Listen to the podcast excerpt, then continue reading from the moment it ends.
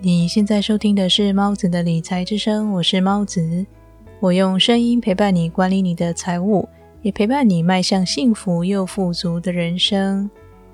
在《富爸爸有钱有理》这本书中，罗伯特清崎不断阐述投资的重要，他也在本书里写下了富爸爸建议读者如何成为投资者的两条途径。如果你想知道如何成为一位投资者，那么你一定不要错过今天的节目内容。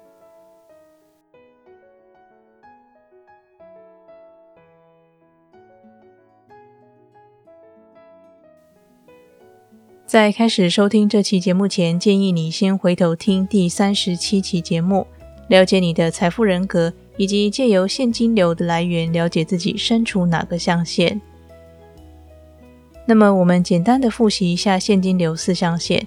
分别是位于象限左侧的 E 雇员、S 自由职业者，以及象限右侧的 B 企业主，最后是 I 投资者。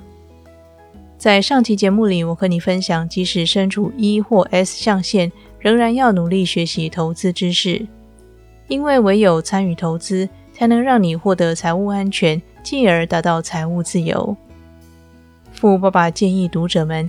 要尽量从象限左侧移动到象限右侧，才能够追求真正安稳自由的人生。成为一个投资者有两种途径：一是从雇员做起，接着晋升为企业主，最后成为投资者；二是从自由职业者做起，接着晋升为企业主，最后成为投资者。关于第一条道路，我在之前的节目里曾经和你分享过。我身边一位长辈，他在年轻时曾经在模具厂工作。当时年轻的他怀抱着开一间自己工厂的梦想。到了中年时，他便利用存到的钱以及亲友赞助的一点资金，开了一间属于自己的小工厂。在他的努力之下，工厂员工越来越多，他成为了一位名副其实的企业家。而他也因为工厂需要原物料，因此对期货产生兴趣。花了很长时间研究后，他便积极的投入期货市场投资。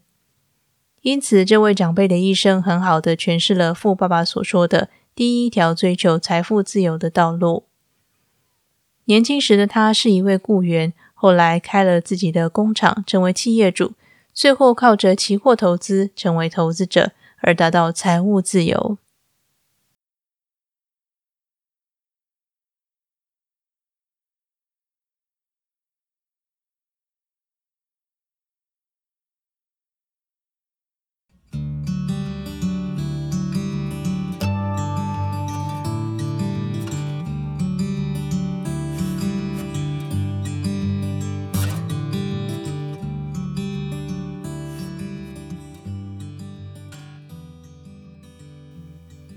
如果你和我一样旅居海外，并且希望能帮助节目成长，那么你可以考虑订阅我的 Patreon 付费计划。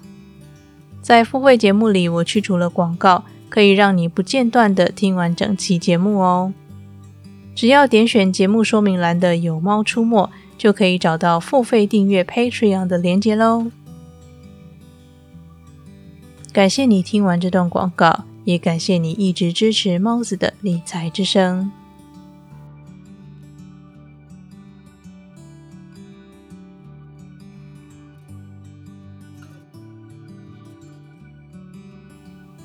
第二条道路是我在上期节目和你分享的青年创业家的模式。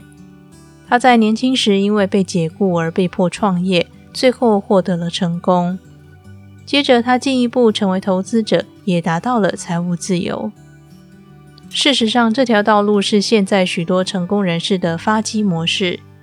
很多人在发现自己真正的兴趣后，把兴趣和专长结合，发展成为自己的事业。随着事业逐渐成长，他们也会招募更多优秀的员工加入团队。最后，他们会利用自己赚来的钱，投资在自己喜欢的投资标的里，进而达到财务自由。如果你的资金不足，那么选择第一条道路是比较安全的做法。你可以借由工作中累积经验，慢慢升迁，并且在这之中学习投资知识，然后参与投资。但是如果资金很充足，那就可以直接投资自己感兴趣的领域，从错误中学习是最快的方法。富爸爸之所以建议读者在投资前尽量努力成为企业主的原因是，在这努力成为企业主的路上，你将会学到许多宝贵的知识与经验。同时，如果能够管理一间成功的企业，也能很容易识别其他的事业体是否值得投资。另外，拥有一间企业还能为你带来稳定的现金流，以供投资使用。但是，大部分的人几乎都没办法按照富爸爸建议的理想状态走。即使无法成为企业主，也不代表你从此与财务自由无缘。只要努力学习财务知识，并且把一部分收入挪为投资用，在做中学，这样一来，你也是投资者。也能够达到你期望的财务目标。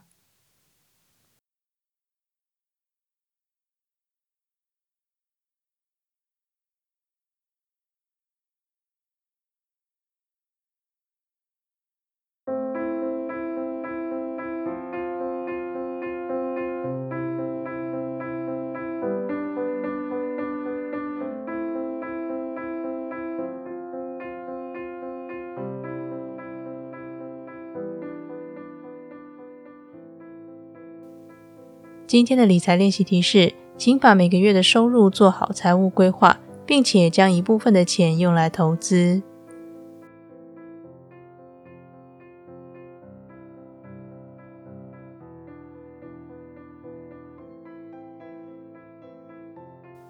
今天的节目里，我借由真实的人生故事和你分享成为投资者的两条途径。如果你想了解如何发现自己真正的兴趣，请回头听我的第二十八期节目，如何找到自己真正的兴趣。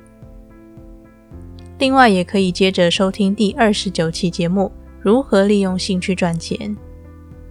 我从第二十五期直到第三十三期节目为止，仔细分享了由读心师呆狗所著的《花掉的钱都会自己流回来》这本书。在那系列节目里，谈到了许多关于如何利用自己的兴趣。建立属于自己的事业的相关内容，欢迎你回去收听。